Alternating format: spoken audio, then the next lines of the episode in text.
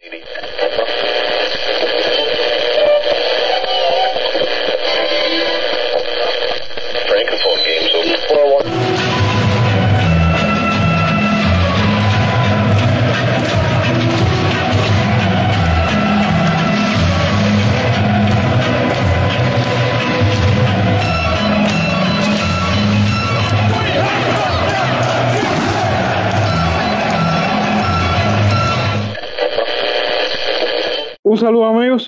Chelsea está de regreso y qué decir de este del partido de fin de semana. Realmente un partido donde los Blues eh, no lucieron tan bien, pero finalmente lograron la victoria y seis partidos al hilo ganando, realmente impresionante. Pero bueno, primero, eh, un saludo para Oscar y Jordan que están aquí conmigo hoy, como todas las todas las emisiones y, nada, Oscar y Jordan, ¿cómo están? Un saludo, nada, seguimos con, con esta racha mágica de Graham Harry Potter. Vamos a ver hasta, hasta cuándo eh, seguimos con esta racha de victoria que en los resultados nos está acompañando bien, pero bueno, tampoco todo lo que brilla no es oro, entonces vamos a analizar también eh, más a fondo lo que es el juego de Chelsea.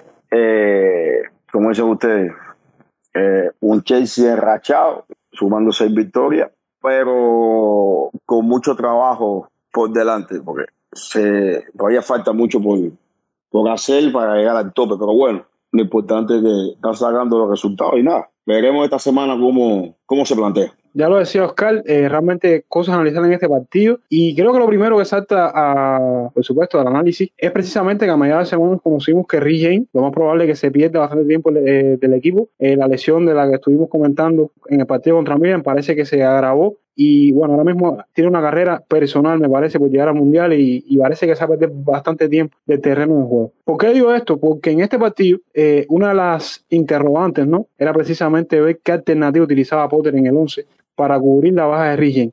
Eh, una posición que ahora mismo, y lo dijimos, eh, bueno, lo hemos venido diciendo, no está bien reforzada en el equipo, de cierta forma, porque no tenemos un jugador que brinde lo mismo que él en el terreno. Y por supuesto, llegaba Chelsea este fin de semana con eh, la interrogante ¿no? de quién iba a abrir en esa posición. Entonces, eh, Oscar y Jordan, creo que quiero que me comenten ¿no? acerca de la alternativa que utilizó Potter en el 11, porque me parece que de las que más lógica tenían, o las que más sentido tenían, no fue con la que salió. Entonces, por ahí me estaban diciendo, eh, Oscar y Jordan. Sí, primero decir que muy dolorosa las noticias. Al principio se pensaba que no iba a ser tan grave la lesión de Rigien y después la noticia de que pudiera incluso perderse el mundial. Yo como seguidor de, de la selección inglesa creo que es un duro realmente para, para él mismo como jugador y, y para los fanáticos. Porque eh, Ricky es un jugador que, que sí hace, se hace notar en el Chelsea y ilusionado también para el mundial. Entonces hoy creo que eh, lo sorprendente fue que Graham Potter deja fuera a Pelicueta que todos nosotros cuando dimos nuestros 11 siempre pensamos que Pelicueta iba a jugar porque Pelicueta lo había hecho bien en el partido contra Wolverhampton, lo había hecho muy bien y sorprende que no, no, eh, no abre como regular.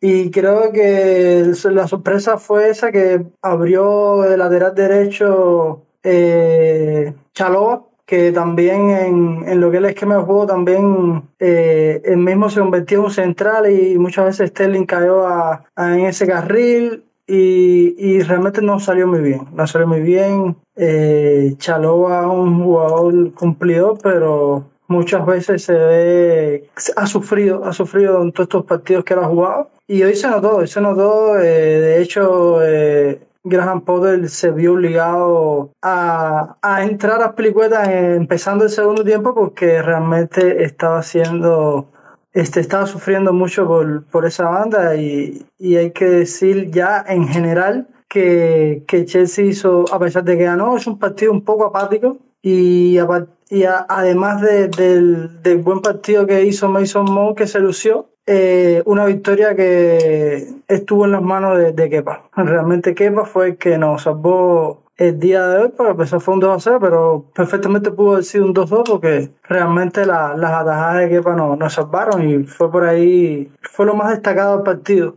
Y nada, decir eso, que, que en este experimento de, de Graham Potter del 11 se vio muy, sufrió mucho el Chelsea en este partido. Sinceramente, sí, yo comparto con ustedes el tema, el tema de relleno.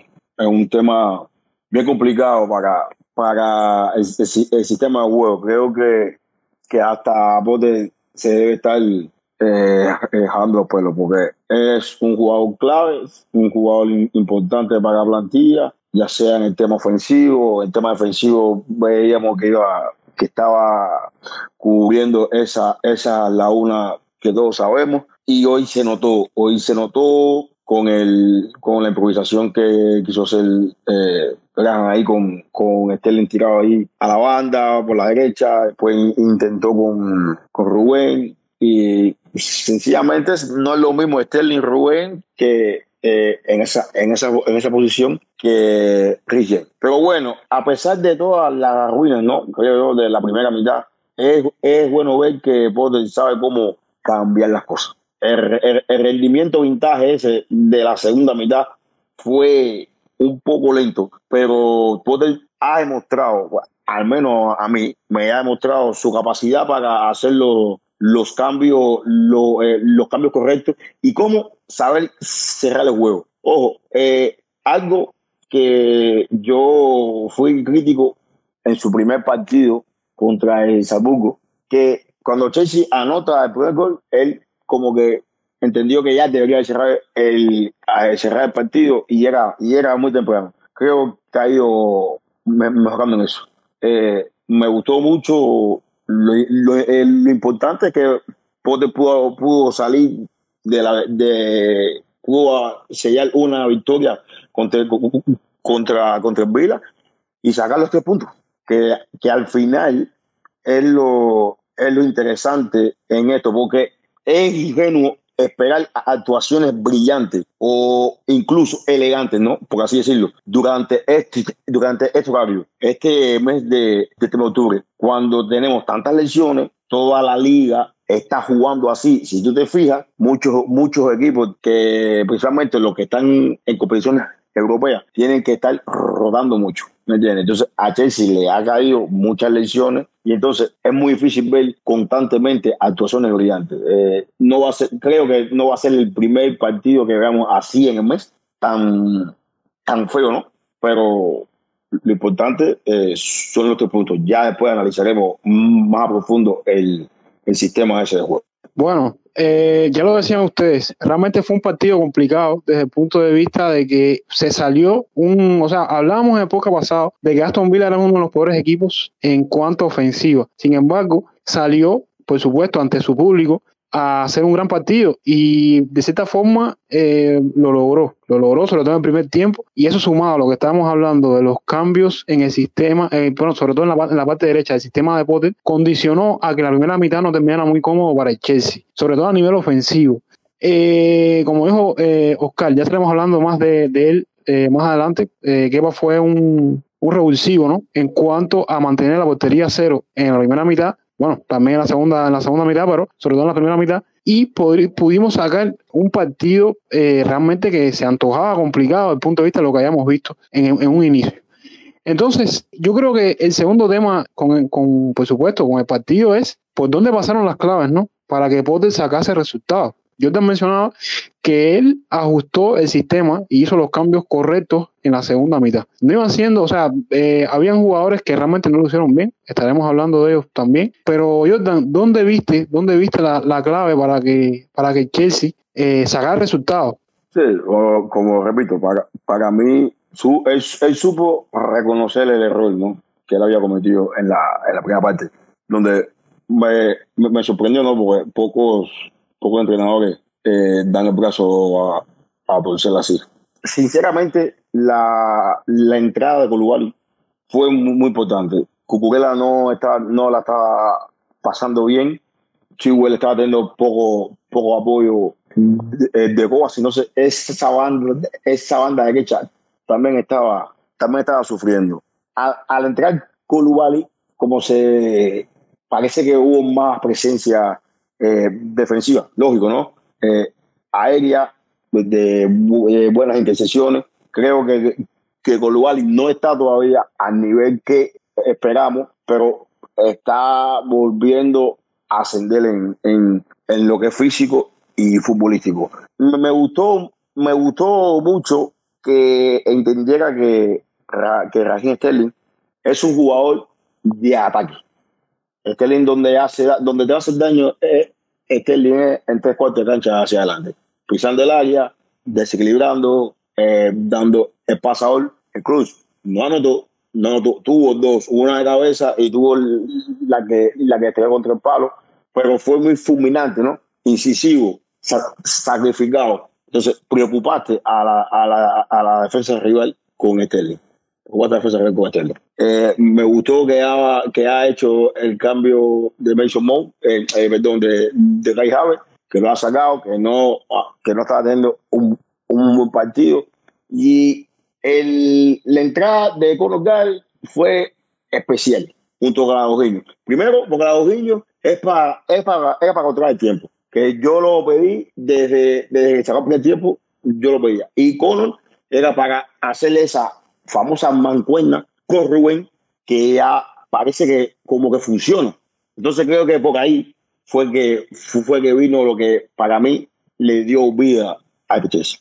A ver, yo la entrada de Gala la esperé, lo que nunca eh, me imaginé que iba, a ser como un falso, como, o sea, quitar la única referencia que tenía. Aguamellán no tuvo un, un, buen partido, no creo que sea por él, sino es que el equipo en general no, tuvo mucha ofensiva en cuanto, sobre todo, eh, primer tiempo, eh, o sea, primer tiempo, inicio del segundo. Y les digo, fue un partido complicado. Tal es así, tal es así, que el Aston Villa terminó con más disparos que Chelsea en el partido y casi duplicando su cantidad. O sea, fueron 18 disparos del Aston Villa y solamente 8 de, de Chelsea. Y hay una cosa que me llama la atención, y voy contigo, Oscar, y es que, por ejemplo, el Chelsea tuvo en el partido 468 pases precisos. De esos 468 pases precisos, 133 solamente fueron en cancha rival. Ahora, tú te giras a Aston Villa y tuvo 283 pases precisos y 124 fueron en la cancha de Chelsea. O sea, esto te dice cómo, cómo, cómo fue partido, ¿no? Cómo fue partido para el Chelsea. Y, quiero que tú me hables acerca de lo importante entonces que fue, y estoy entrando en el tercer tema. Primero, la figura de Mason Mount, porque eh, primer lugar, primer lugar que decir que creo, que creo, ¿no? Que el primer gol de Chelsea fue importante, más allá de cómo se dio por un error de Tyron Mings, porque era un partido complicado y, y tenía una ventaja de un gol a cero, eh, por supuesto que te hace, te, hace, tener un poco más de comodidad. Y lo otro es que el segundo gol de Mason llega en, una, en una, un tipo de jugada que todos sabemos que Mason es eh, un gran rematador de fuera del área, pero no, no, no, no acostumbra mucho a meter goles de tiro libre. Y lo consigue. Y ya un 2 a 0 para Aston Villa me parece que fue muy cuesta arriba. O sea, fueron dos goles claves y del mismo jugador. Y también, eh, Oscar, ya para, entrar en el tercer tema, a tu opinión, ¿no? ¿Por dónde pasa, por dónde pasa este, este subión de, calidad, ¿no? Y cómo ha sido posible que Kepa haya recuperado el nivel. Sí, no, eh, vamos a hablar de, dos figuras que ya venimos alabando en el podcast cerrado. Porque el podcast pasado hablamos precisamente de estos dos jugadores. Y el caso de Mason Mount, eh, se está volviendo jugador referencia en ataque. Estamos diciendo que hablamos de Bomeán, pero Bomeán no aparece, pero es que ya Mason Mount eh, a golpe de asistencia estaba destrabando ya partido y hoy eh, es verdad que aprovecha un error, el primer gol fue un regalito, pero al final él estaba ahí para, para empujarle, no había otro, era él. Eh, eso significa que está metido muy bien en los partidos y un tiro libre, pero, pero para guardarlo en los grandes goles de tiro libre que de Chelsea. Así es rato, un golazo, manera de pegarle bien a, ese balón y se está convirtiendo en un jugador referencia en el Chelsea. Es increíble, es lo que decimos, es increíble el subidón que ha dado con, con Gran Poder. Se siente muy cómodo con este sistema y tiene mucha confianza. Un jugador, cuando un jugador tiene confianza, se nota. Y si hablamos de confianza, eh, ahí es donde entra Kepa. Realmente yo creo que, que se nota un Kepa con mucha confianza. Eh, cuando él llega al Chelsea sabíamos que era un portero que tenía calidad, pero que poco a poco fue perdiendo la confianza, empezó a tener errores, se habló incluso de problemas personales, pero ya parece que todo eso va quedando atrás porque se ve un Kepa muy cambiado, se le ve muy... Ya yo creo que lo que le hacía falta a Kepa era un partido como hoy, de él ser la figura, porque ya venía dejando tres porterías en cero, pero es que hoy se lució, hoy se lució, hizo... Bueno, por ahí seguramente debes tener datos que eh, nunca había dado eh, tantas paradas. exacto, exacto, lo tengo aquí. O sea, Kepa, Kepa en primer lugar, hubo, o sea, rompió a veces su récord porque nunca había dado tantas atajadas en un partido de Premier League, pero lo que pasa es que en la primera mitad la rompe y en la segunda eh, incrementa más el propio récord que había roto. Realmente interesante lo de Kepa. Y otra cosa, Oscar, para dejarte para seguir con el tema de Kepa, hay una estadística muy fría que salió después del partido, que es que a pesar de que Kepa solamente ha jugado tres partidos en Premier League, ha prevenido más goles que cualquier otro portero de la Premier League. Y estoy hablando de pesos pesados como Allison, como Pickford, como Neto y como Pope. Estos tres últimos son para mí los mejores porteros ahora mismo de la Premier y que Kepa en menos partidos haya logrado este promedio, o sea, está promediando hasta, hasta el momento, ¿no? Tres goles, o sea, tres goles evitados eh, ahora mismo y, y, tiene casi un gol más con respecto a, esta tabla de, perseguidores de, otros porteros de otros equipos. Eh, es que ya van cuatro porterías en cero. Nos recuerda cuando Mendy tuvo una racha así. Eh, es increíble, está bien. Pero una de las, otra de las cosas que he notado, aparte de lo bien que ha estado como portero, es que se le ve en los partidos dando instrucciones a los jugadores, se le ve muy metido, muy metido en el partido, eh, se le ve con liderazgo. Realmente es muy satisfactorio ver, ver este crecimiento que, que está teniendo y, y creo que es el portero titular de Chelsea ahora mismo, no queda, no queda duda con eso. Precisamente, Jordan, eso te iba a preguntar.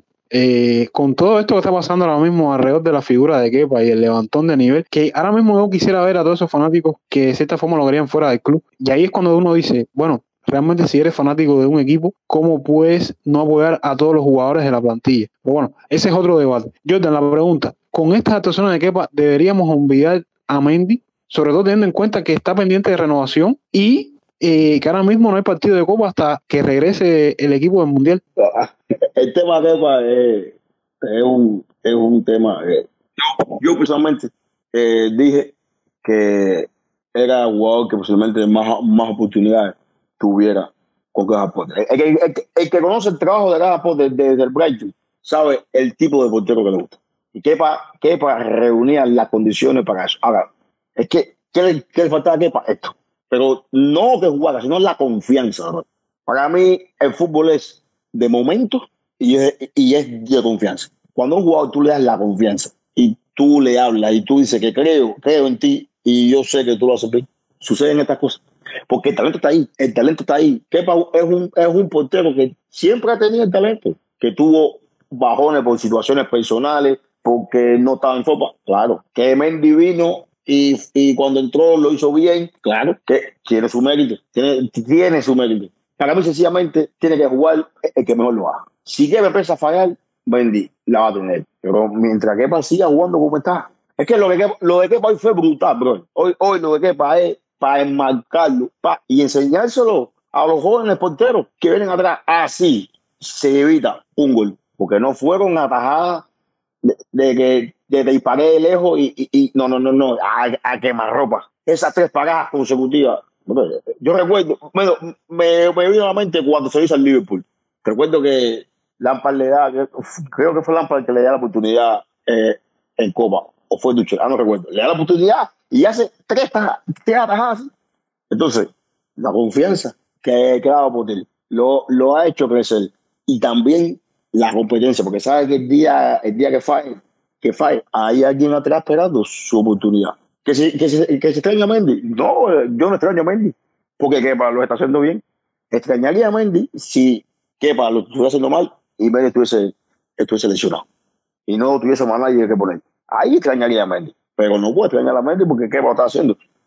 Y no es nada contra Mendy, sino la sencilla, la sencilla razón es que él, mm, después de que tuvo ese bajón, mm, ni Lampard ni Duche le dieron las, las oportunidades para, para demostrar. Ven los botes, le dio la oportunidad y ahí está, ahí está demostrando. Si confía en él, lo va a seguir poniendo. Te digo, el portero no, el portero no se rota. No se rota a no ser que venga una copa y tú quieras darle oportunidad a otro. Pero el portero no se rota. El portero es la única posición que no es rota. No va a rotar. Eh, ¿Qué va, a jugar el miércoles y va a jugar el sábado? Es más, si se equivoca el miércoles, juega, juega Porque ahora es, como dice Oscar, es el portero titular indiscutible de Chelsea. Jordan, varias cosas aquí ya para cerrar el tema de Kepa. Lo primero es, es, el tema de la confianza, porque bueno, ustedes lo dijeron, primero la perdió con Lampo y luego hay que decir que Tuchel le dio un poco más y en ese sentido creo que, que, que reforzó un poco un Kepa caído ¿sabes? Y, y Kepa fue figura incluso la temporada pasada en determinados torneos y eso no se puede dejar de tener en cuenta, ¿sabes? Lo que pasa es que nunca le dio ese paso diferencial para decir, mira, Kepa, tú te mereces estar titular una gran cantidad de partidos. Y eh, bueno, nunca tuvo la oportunidad como está teniendo ahora y bueno, eh, Potter vio esto en él. Además, eh, hay que decir que también creo que es, bueno, lo dijimos aquí, es un portero que por sus características se ajusta más al sistema de Potter, de salir desde atrás y, salir jugando en corto que el mismo Mendy. Y, y, y señores, lo otro que, que, que quiero decir es que también hay que reconocer que tenemos dos porteros con características o con cualidades diferentes. Porque Kepa, si, si, si, si nos fijamos, las atajadas que dio hoy, es como decía Jordan, fue a, a quemarropa en distancias cortas. Y creo que en ese sentido, Kepa es mejor que Mendy, ¿sabes? Porque Mendy en distancias cortas no es lo mismo, a no ser en, en balones aéreos. Incluso Kepa hoy se vio más seguro saliendo a cortar balones aéreos. Sin embargo, lo que pasa con Mendy es que cuando estaba bien, por supuesto, o sea, atajaba todo lo que le tiraban desde fuera del área, ¿sabes? Y, y, también creo que eso tiene que ver con su envergadura, porque es un, un portero bastante espiado. Y, creo que también yo creo que debemos analizar eso, ¿no? Porque al final los porteros, aunque estén parados 90 minutos eh, más atrás que el equipo, eh, son jugadores que también tienen cualidades técnicas, ¿no?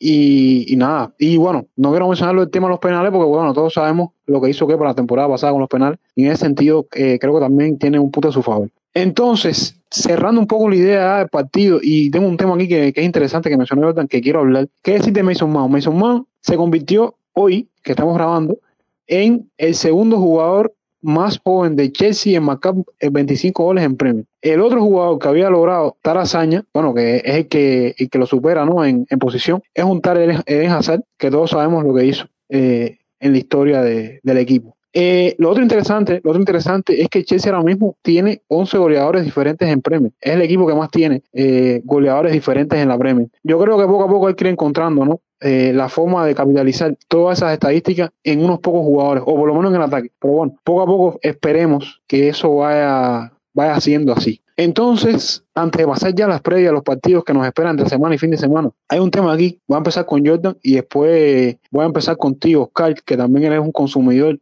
sobre todo no solo de la Premier, sino también de fútbol en general. Y es cómo es que ahora mismo el Chelsea y sobre y, también quiero eh, generalizarlo, ¿no? Los equipos de Europa y yo te comentaba con eso, están administrando las, las dos mitades de los partidos. ¿Por qué digo esto? En la semana yo estuve leyendo y había muchos especialistas que llegaban a un punto en el cual decían que casi todos los grandes equipos, sobre todo, como decía, de los que están en competiciones europeas, están administrando de una forma especial los partidos para poder enfrentar el calendario con el tema del mundial y el tema de la cantidad de partidos en, en, en diferentes competiciones en sus temporadas. Un ejemplo claro de esto es en Madrid. ¿Por qué? Porque Ancelotti, cuando juega con su equipo en cualquier competición, sale a comerse el terreno en los primeros minutos y después duerme el partido cuando lo controlan. Y esto, y esto yo creo que yo lo, incluso puedo decir que lo puedo aplicar a Chelsea porque lo hemos visto en, en varios partidos de Potter, sobre todo eh, contra Sahug en el segundo partido en Milan lo vi. Entonces, eh, Jordan, habla un poco de esto. ¿Cómo crees? ¿Cómo crees? En primer lugar, que por supuesto que Chelsea, eh, ¿cómo crees que Chelsea está administrando esto de las dos mitades y como tal eh, los partidos? Y segundo, ¿qué, ¿qué tan importante ves esto a largo plazo?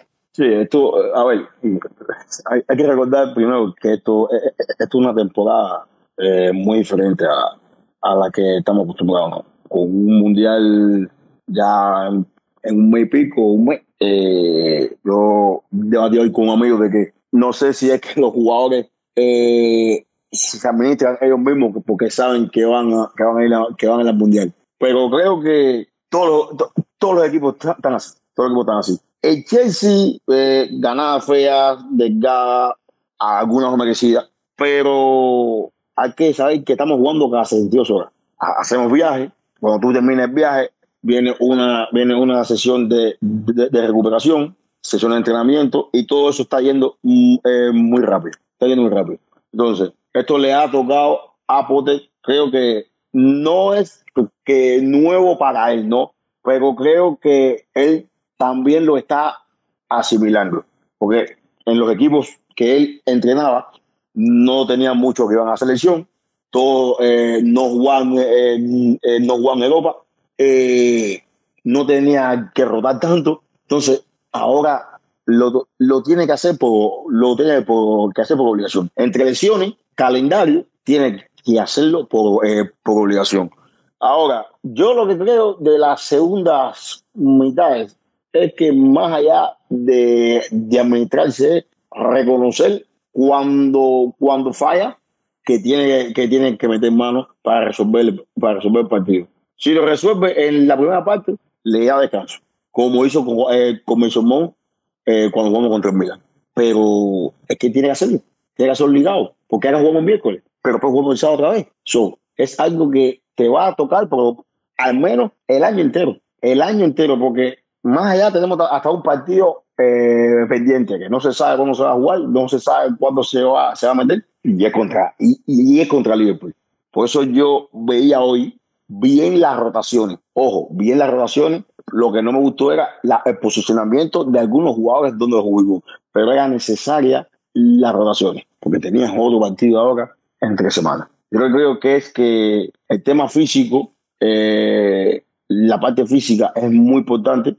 Tiene que hacer un gran trabajo eh, en el gimnasio para la recuperación. Creo que es donde más que trabajar, porque se nos siguen lesionando eh, jugadores clave. Entonces, eh, no, no podemos seguir perdiendo jugadores. Tenemos que trabajar mucho lo físico, porque tiene que hacer mucho hincapié ahí.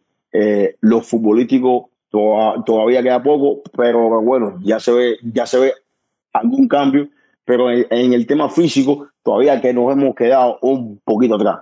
Entonces, nada, es creo que hay que seguir trabajando en, la, en las condiciones de física de cada, eh, de cada jugador evitar más lesiones importantes, hay que, hay que cruzar los, los dedos y, y ver si, si el equipo en ese aspecto puede aguantar este, este calendario. Oscar, para ti, para ti, tú como fanático, ¿no? ¿Hasta qué punto estás dispuesto a sacrificar en cuanto a once iniciales y a eh, como tal desarrollo del partido en el equipo, teniendo en cuenta que ahora mismo el Chelsea está solamente a cuatro puntos del segundo lugar con un partido menos. ¿Qué, o sea, para ti, ¿quiénes son los intocables y hasta qué punto tú pienses que hay que rotar ahora mismo en el equipo, teniendo en cuenta todo esto que, bueno, que estaba comentando yo?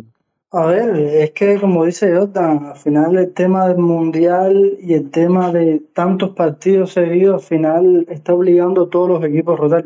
No solo el Chelsea, todos los equipos están rotando todos los grandes equipos, los estamos hablando de equipos de, primer nivel, ¿no? Donde hay bastantes jugadores que van a ir al mundial, jugadores que van al mundial a, equipos favoritos a ganar mundial. Y incluso se estaba comentando de que a medida que se está acercando este mundial, hay jugadores que van a cuidarse más, porque es lógico, ellos mismos van a querer evitar las lesiones. Ya Rigien está casi prácticamente ese mundial, Kanté se va a perder el mundial. Eh, y aunque no lo crean eso, igual hay jugadores que eh, hay que ver cómo juegan a partir del fin de semana, como digo, a medida que se va acercando el mundial, porque eh, el factor psicológico influye. Al final, mm, ellos quieren ir al mundial. Si fuera por Graham Potter, eh, a Graham Potter no le da nada al mundial, pero los jugadores sí. Que la suerte es que también tenemos jugadores que no van a ir al mundial y son jugadores que a lo mejor son los que tenemos que aprovechar más porque son jugadores que sí van a jugar eh, al máximo nivel porque al final van a estar un mes de descanso. Es el caso de Aubameyang, el caso de Ojiño, eh, los Tuchik, que no creo que sea convocado a Inglaterra, eh, el caso de Kepa, eh, Cucurella, no es convocado por España tampoco, eh, Armando Rojas, hay varios, varios jugadores que eh, hay que contar con ellos, pero hay que ver el caso de Mason Mount, caso de Thiago Silva, caso de Raheem Sterling, que son jugadores que juegan casi todos los partidos y va a haber que darle descanso porque esa sobrecarga de partidos es peligrosa y psicológicamente ellos también van a querer cuidarse para el mundial. Así que es un poco, va a ser un poco dolor de cabeza ahora este, estos partidos que vienen ahora para las Potter. Vamos a ver, vamos a ver qué pasa, pero es un poco complicado, más complicado de lo que parece administrar una plantilla así con, con estas características esta temporada? No, eh, eh espérate, para así Luis, eh, eh, y, y, y, hay un problema lo mismo, porque Thiago Silva, a pesar de terminar, eh, Potter dijo que, que, había sentido un dolor en la, en la, en la copa. So, posiblemente Thiago Silva no juegue el miércoles. Entonces, es bien complicado el tema de lo de, eh, como decía Oscar, del mundial. Yo sí creo que, que esta, eh, esta temporada vamos a ver diferentes 11 a más no poder. A más no poder, porque es mucho la carga que tienen los futbolistas hoy en día. Lo voy a decir, eh, lo voy a decir era, entonces tenemos que entender, ¿no? Eh, cuando Boder utiliza alternativas como Rajen Sterling en, el carril, porque ahora mismo yo tengo acá de decirlo de Thiago Silva. Y, y ahora mismo, si, si, si, si, Thiago Silva es baja, teniendo en cuenta que Fofana también es baja prolongada, no te quedan muchos centrales. Entonces vamos a tener que aceptar un poco más entonces estos sistemas un poco alocados en, teoría, ¿no? Oscar. Sí, sí, como dije, va a estar obligado a rotar. Va a tener que, que usar esas piezas eh, de esa manera porque es que te digo, son demasiados partidos y, y demasiados jugadores corriendo lesión de riesgo, de, de lesión, eh, mucho riesgo de lesión, perdón. Y ahora, mira, con esa noticia dice de Thiago Silva, también incluso Mason Mount entre semana también se habló de que tenía molestia en el entrenamiento. Entonces, ya te digo, este mundial ahí, los jugadores no quieren perderse el mundial, hay que ver el rendimiento, hasta dónde meten la pierna, hay que ver, hay que ver eso.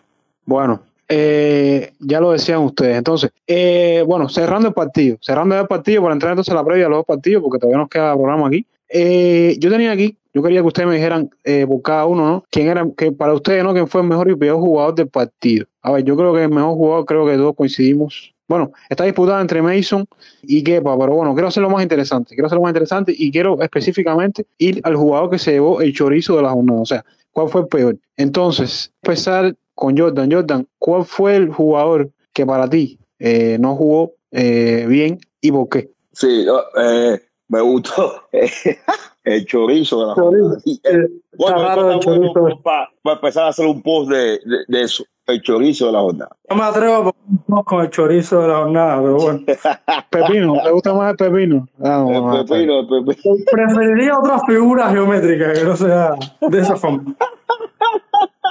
Eh, después le gané, le gané no, no, no, eso, porque eh, dice que le robamos el premio de, de, de, eh, de pepino. Sí, sí, sí, el pepino. Eh, no, no, hay, hay, hay, eh, para mí, eh, creo que eh, el jugador que peor partido tuvo, ¿no? Para mí fue Mateo Kovacic. Para mí. Paso y me explico. Eh, yo hace poco, ustedes recordarán, en el podcast pasado, dije una, dije una palabra que dije, sí, necesitamos que Kovacic levante el, el nivel y sea el box to box en ausencia de Canté.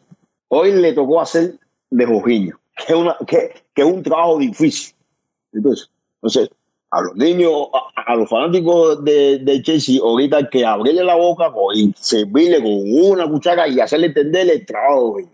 Bueno, bueno, muchachones, para que nos escuchan, ese trabajo que le tocaba hacer, ese trabajo que hizo Jorginho en la segunda mitad, ese era el trabajo que tenía que hacer, que, tenía que hacer Cobas en la primera mitad. Para que vean que no es tan sencillo ser Jorginho como, como muchos piensan.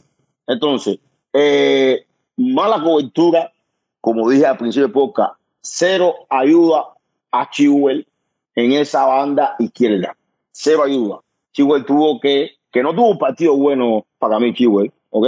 Pero es que lo dejaron solo, lo dejó muy solo. Y se limitaba mucho también, porque detrás de él estaba Cucurela, que no está, que ha bajado mucho, ha bajado mucho el nivel. Entonces, así tenía toda la, toda la cobertura de esa banda izquierda, tenía que, tenía que ayudar a, tenía, tenía que ayudar a Chihuahua y no lo hacía. Lo otro, controlar el tiempo del partido. No sé si se fijaron que por momento el Chelsea estaba muy regado, que cogía la pelota y rápidamente la perdía, porque no tenía control de medio campo, no había control en el medio campo, porque el otro jugador que era Rubén tenía que hacer de Coas, que era jugador que rompía línea eh, con, eh, con el drible, que tenía que recorrer hacia abajo y hacia arriba, y Coasi era el supuesto Rubén mala, mala cobertura en defensa, cero, cero, cero control de, de, eh, de balón en el tiempo.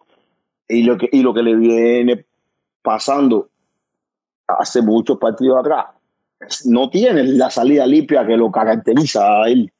Está, está fallando muchos pasos. Y eso no y eso no nos costaba que el Aston Villa recuperara rápidamente la, rápidamente la pelota y llegaba rápido al área. Y siempre se quedaban cuatro contra tres. Porque ya cuando tú eres el último hombre de mediocampo y eres el el primer defensor por delante de la, de, de la línea de tres. Si tú pierdes la pelota, deja la defensa descubierta. Entonces, para, mí, yo, eh, de lo peor que hubo en el partido, fue Guaso. Bueno, eh, Oscar, de darte a ti el, honor de decir tu chorizo, eh, bueno, yo ahí, eh, el mío fue, yo diría que estaba entre Cucurella y Chigüe, pero pues voy a quedarme con el jugador que jugó todo el partido, y en este caso fue Chigüe. No fue un buen partido, sobre todo, sobre todo defensivo y sobre todo eh, en lo más básico, o sea, saliendo o tocando el balón precisa, eh, con precisión. Ese es mi, ese es mi, mi jugador. Eh, Oscar, ¿cuál fue el tuyo? Eh, no, primeramente comentar rápido. eh, ¿Ustedes se acuerdan cuando comentamos de Jorginho que, que parecía un entrenador que en futuro parecía que iba a ser un entrenador en el futuro porque las indicaciones que da, se pasa todo el partido hablando, dando indicaciones. Hubo un momento del partido que, que la cámara enfocó eh, a un jugador que estaba cerca del banquillo de Chelsea y yo noté, eh, se veía en una esquina a Jorginho en el banquillo dando indicaciones. Parecía un parte del cuerpo técnico de, de Poder, increíble. Increíble lo de, lo tema liderazgo, tema dando indicaciones, hablando siempre con la plantilla. Eh, el chorizo. el chorizo. Hay varios jugadores que tuvieron, tuvieron un partido discreto. Mismo Aubameyang, Javes también tuvo un partido bastante discreto. Yo creo, pero yo creo que se lo voy a dar a, a Cucurella. Eh, no tuvo un buen partido, se vio, sufrió mucho en defensa y al punto de que la Potter lo, lo cambia eh, en la solamente juega un, tiempo del partido y decide poner a Koulibaly porque no, no estaba soportando bien las embestidas ese, en ese en ese, eh, en el lado izquierdo ese, ¿no? Y, y creo que se lo voy a dar a él como el premio peor jugador y el y el mejor jugador eh, creo que Kepa, sin duda fue Kepa, porque Mou también, aparte, a pesar de que hizo dos goles, pero bueno, uno fue un regalo, el otro fue un gol de tiro libre, una falta. Eh, pero es que nada de eso hubiera eh, valido si, si Kepa no, no hubiera salvado a Chelsea como lo hizo y, y este partido perfectamente, como dije anteriormente, hubiera sido un 2-2 y gracias a Kepa se ganó y se dejó la portería en cero, que es muy importante. Bueno, ahí están entonces los, los chorizos de cada uno. Eh, entonces, nada. No, los chorizos de cada uno no. Los, los chorizos Bueno, tú me entendiste. Tú me entendiste. Eh, nada, también hay una cosa, eh, hay que ver cómo se repone este equipo de cuando eh, me echen desventaja. Eso todavía no lo hemos visto ahora con la generación Potter. Lo hemos visto, pero creo que fue nada más contra el Salzburgo y bueno, eh, de partido no, al final no pudieron lograrle el objetivo. Pero bueno, ya, en fin, ese era, ese era un tema rápido. Entonces, antes de ya pasar a la pausa para ir a la previa de los partidos de tres semanas y el fin de semana, eh, voy a dejar unas cifras aquí eh, rápidas. Chelsea, de agosto a septiembre, 8 partidos jugados, 9 goles, 11 goles concedidos. Chelsea, en este mes, 5 partidos jugados, 12 goles, 1 gol concedido. Lo dejo ahí. Entonces, nada, vamos a una pausa y enseguida estamos de regreso con la previa del partido contra Brentford.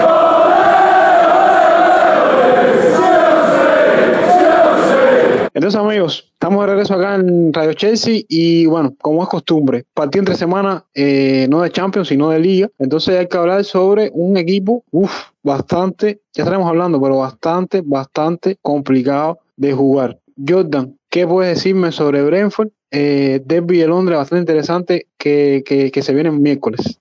Sí, eh, otro derby más, imagínate tú. Eh, bueno, Brentford eh, marcha noveno en la tabla de, eh, noveno en la tabla de posiciones eh, con cuatro victorias, tres derrotas y, y tres victorias. Con cuatro empates, perdón, cuatro empates, tres derrotas y, y con tres victorias.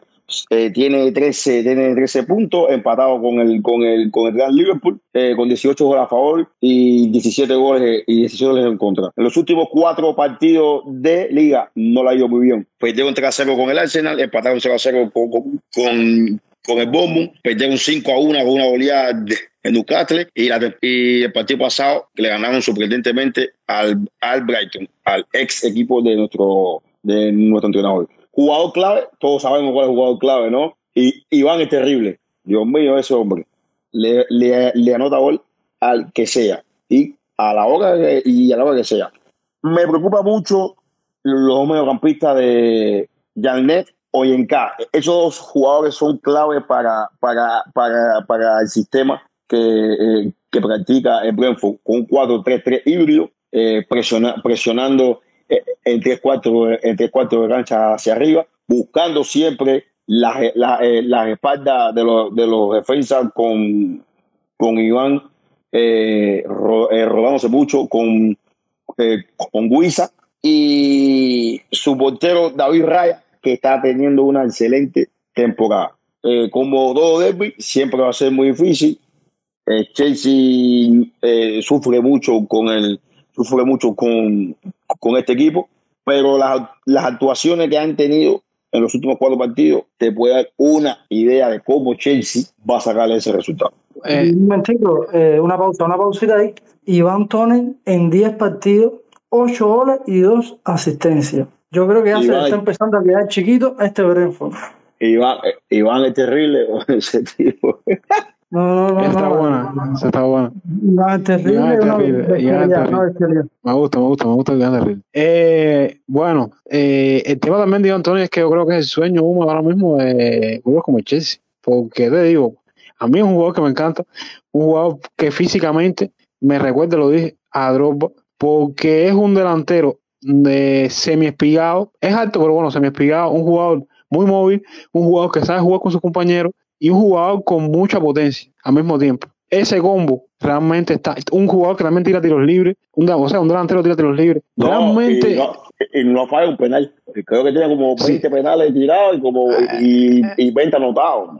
ahora, ahora, ahora, eso, eso también lo voy a hablar. Eso también lo voy a hablar porque es, es una clave también del partido. Eh, bueno, rápido ahí, comple- complementando lo que decía Jordan. Brentford, quinto equipo con más goles por partido en la Premier. Interesante la ofensiva de este equipo. Y ahora, en cuanto a los penales, y aquí entra lo que estaba comentando Jordan, el Brentford es el equipo de la Premier que más penaltis a favor tiene esta temporada. Tiene tres. Y los tres, por supuesto, que lo han anotado, porque ¿quién lo anota? Por supuesto, Iván es terrible. Iván es terrible, tiene, como decía Jordan, un récord de 20 partidos, de 20, eh, eh, o sea, penales anotados. Realmente increíble. Y está disputando incluso eh, ese récord a nivel histórico de la Premier. Creo que le quedan algunos otros jugadores ahí históricos, pero no recuerdo bien quiénes son.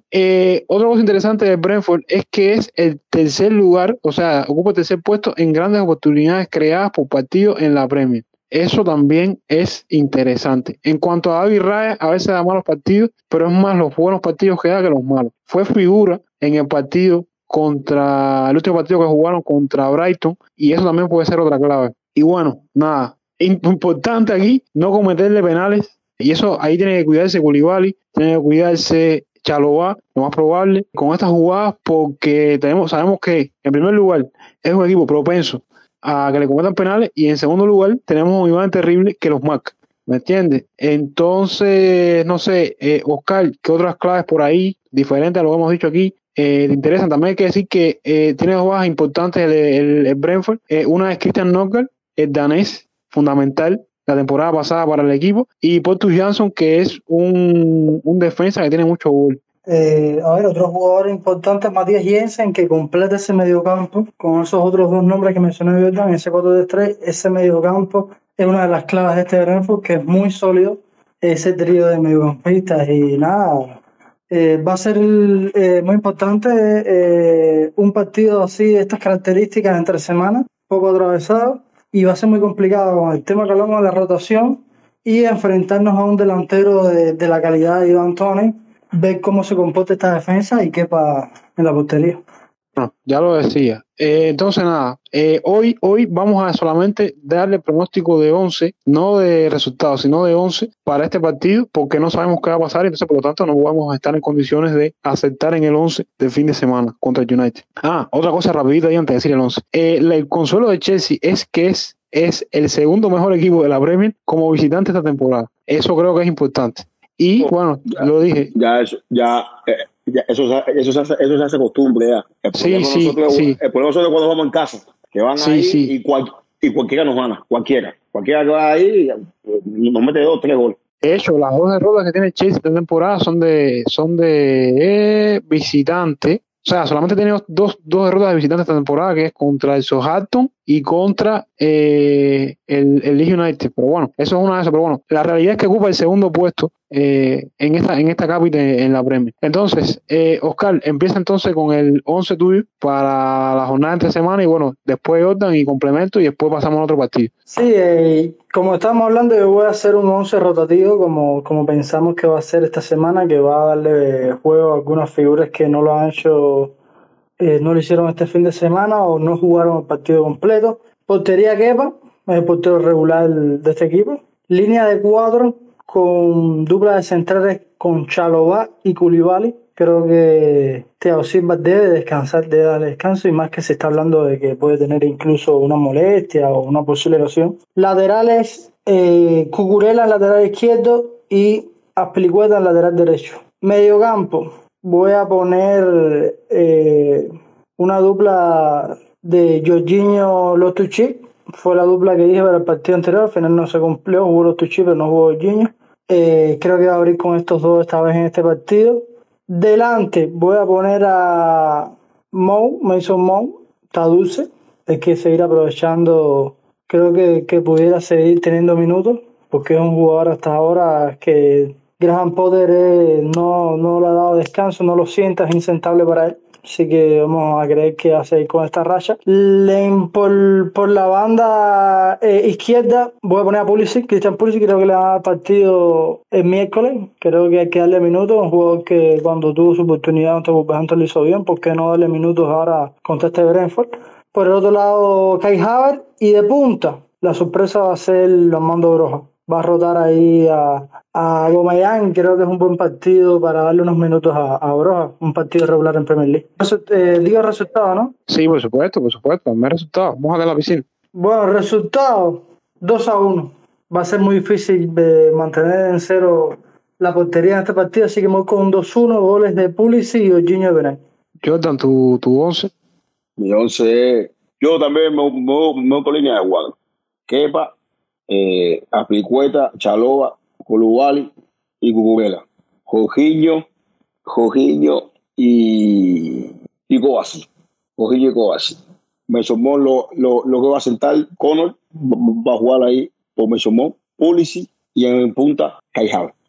Eh, el partido va a dar 1 a 0. Gol de Pulisic. No, eh, están tirando ahí, bueno, No, bueno, me faltó, creo que le faltó un jugador a me, me- en el 11. media punta, ¿no? Sí, cinco, pues, puso Jorginho Kovacic, adelante puso eh, Pulisic, Conor Gallagher y Harry. Faltó uno, uno ahí. Sigue. Es el turno de Sigue. No.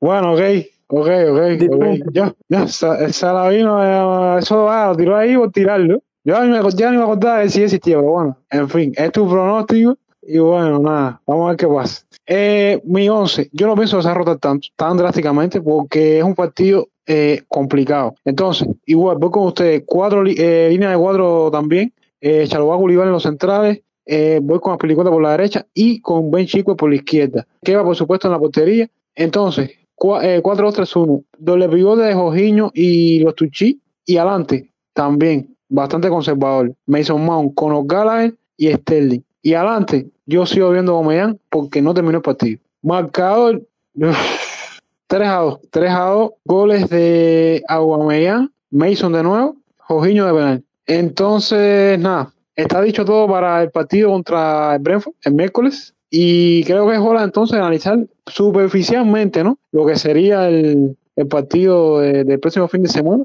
Y sobre todo, yo creo hacer énfasis en qué tan importante es este partido para el Chelsea. Porque, en primer lugar, como dije, está a cuatro puntos, a cuatro puntos del segundo lugar, con un partido menos, y al mismo tiempo va contra el equipo que le sigue en la tabla, en la lucha por el cuarto puesto.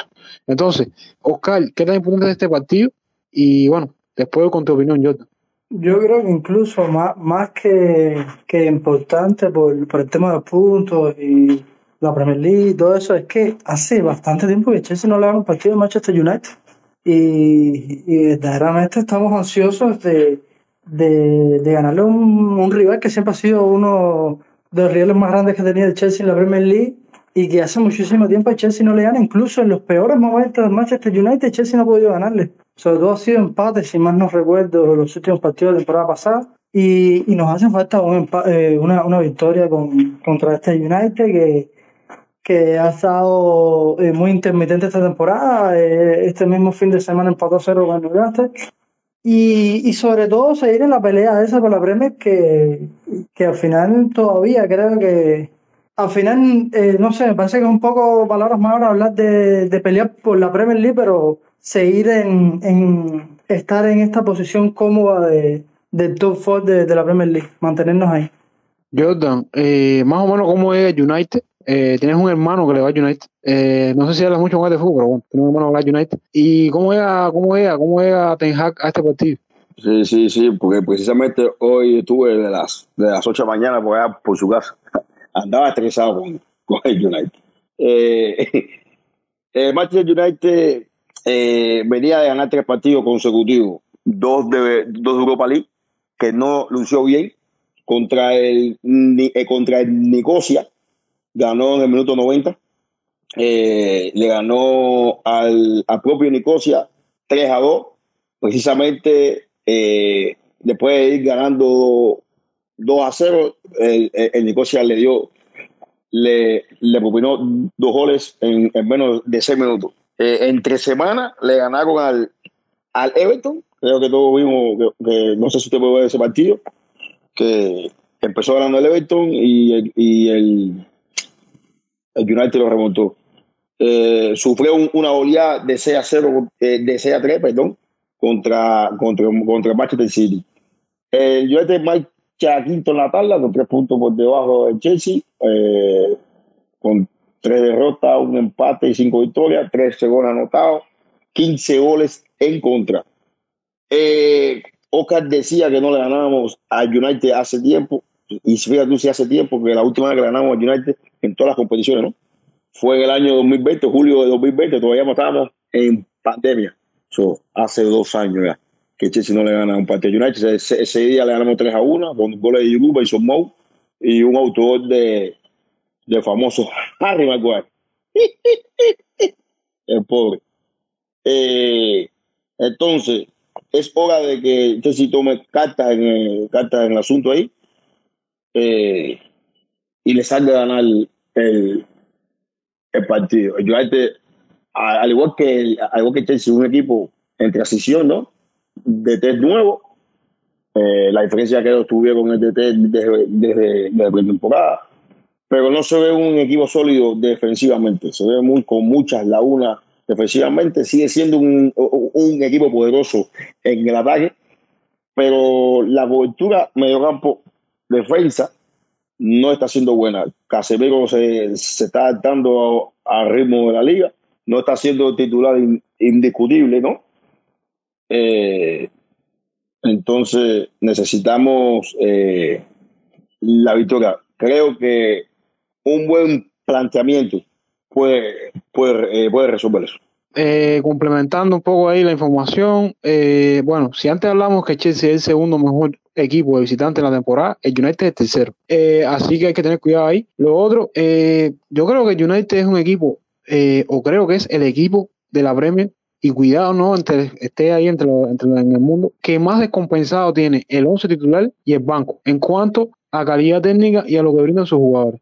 Tienen el banco jugadores que son capaces de cambiarte un partido, como el caso de Cristiano Ronaldo, y tiene jugadores con un gran pedigrí como el mismo Casemiro, que ahora mismo no es titular en el equipo. Entonces, hay que tener cuidado porque, nada, como quiera que sea, sigue siendo United y es un partido, como dije, importante. Sobre todo, yo creo que el objetivo es, ganarlo. ¿Por qué? Porque asegurando, y, sin saber todavía qué va a pasar entre semana contra, contra el Brentford, un colchón de puntos con respecto a los perseguidores por el objetivo en este caso, que es clasifica- la clasificación a Champions, antes de que se, vaya, eh, se vayan los jugadores al Mundial, creo que es un, es un punto a favor para lo que va a venir después que termine el Mundial. ¿Me entiendes? Entonces todo es muy bueno antes de irse, pero cuando regresen es cuando es el problema. Entonces, eh, un colchón de puntos siempre es importante en estos casos que se definen los torneos de esta forma. Entonces, eh, nada, eh, United, que decir, eh, ahora mismo tiene lesionado a Harry Maguire, por desgracia. eh, tuvo lesionado hace, eh, hace, un, hace un tiempo a, a ¿cómo se llama? A, a Varane, que es su mejor defensa. Creo que se recuperó. Y bueno, Anthony Martínez también está lesionado, pero bueno, no, no cuenta la Ten Hag, en fin. Eh, hay que ver cómo, cómo qué pasa de aquí a allá ese fin de, al fin de semana. ¿no? Entonces, ya para cerrar el podcast, señores, que realmente hemos cubierto bastante información, no vamos a decir 11, pero sí vamos a decir pronósticos. Oscar y Jordan, pronósticos para el fin de semana de resultado. Eh, 2 a 1, igual, mismo resultado. Eh, es muy complicado decir los goles porque realmente eh, no sabemos cómo, cómo de aquí al fin de semana con ese partido en medio quiénes van a jugar, pero bueno, si me toca mojar, digo Mason Mount y, y Sterling. Jordan. A esta gente yo, le- yo, yo, yo le tengo una gana, bro. 3 a 0. Do, do, doblete de Sterling y una Aguamén. Eh, dijiste doblete de Sterling. Ujú. Oh, entonces me guiaste mi pronóstico. Yo, yo también voy a decir 3 a 0 y doblete de Sterling. Luego que el último gol lo voy a dar de cabeza. Thiago Silva. Entonces, nada, eh, creo que ha sido todo en esta emisión de Radio Chelsea. Eh, realmente hemos abarcado, hemos abarcado. Ahora, bueno, hay una maratón de, partidos este, en, este, mes. Y bueno, vamos a estar con trabajo ahí en, aquí en la, en la emisora, en la emisora Blue. Entonces, nada, ha sido un placer, eh, Oscar y Jordan, eh, en otra emisión con ustedes acá en, en Radio Chelsea. Y bueno, qué decir, nos vemos entonces el próximo lunes. Hasta pronto. Chao.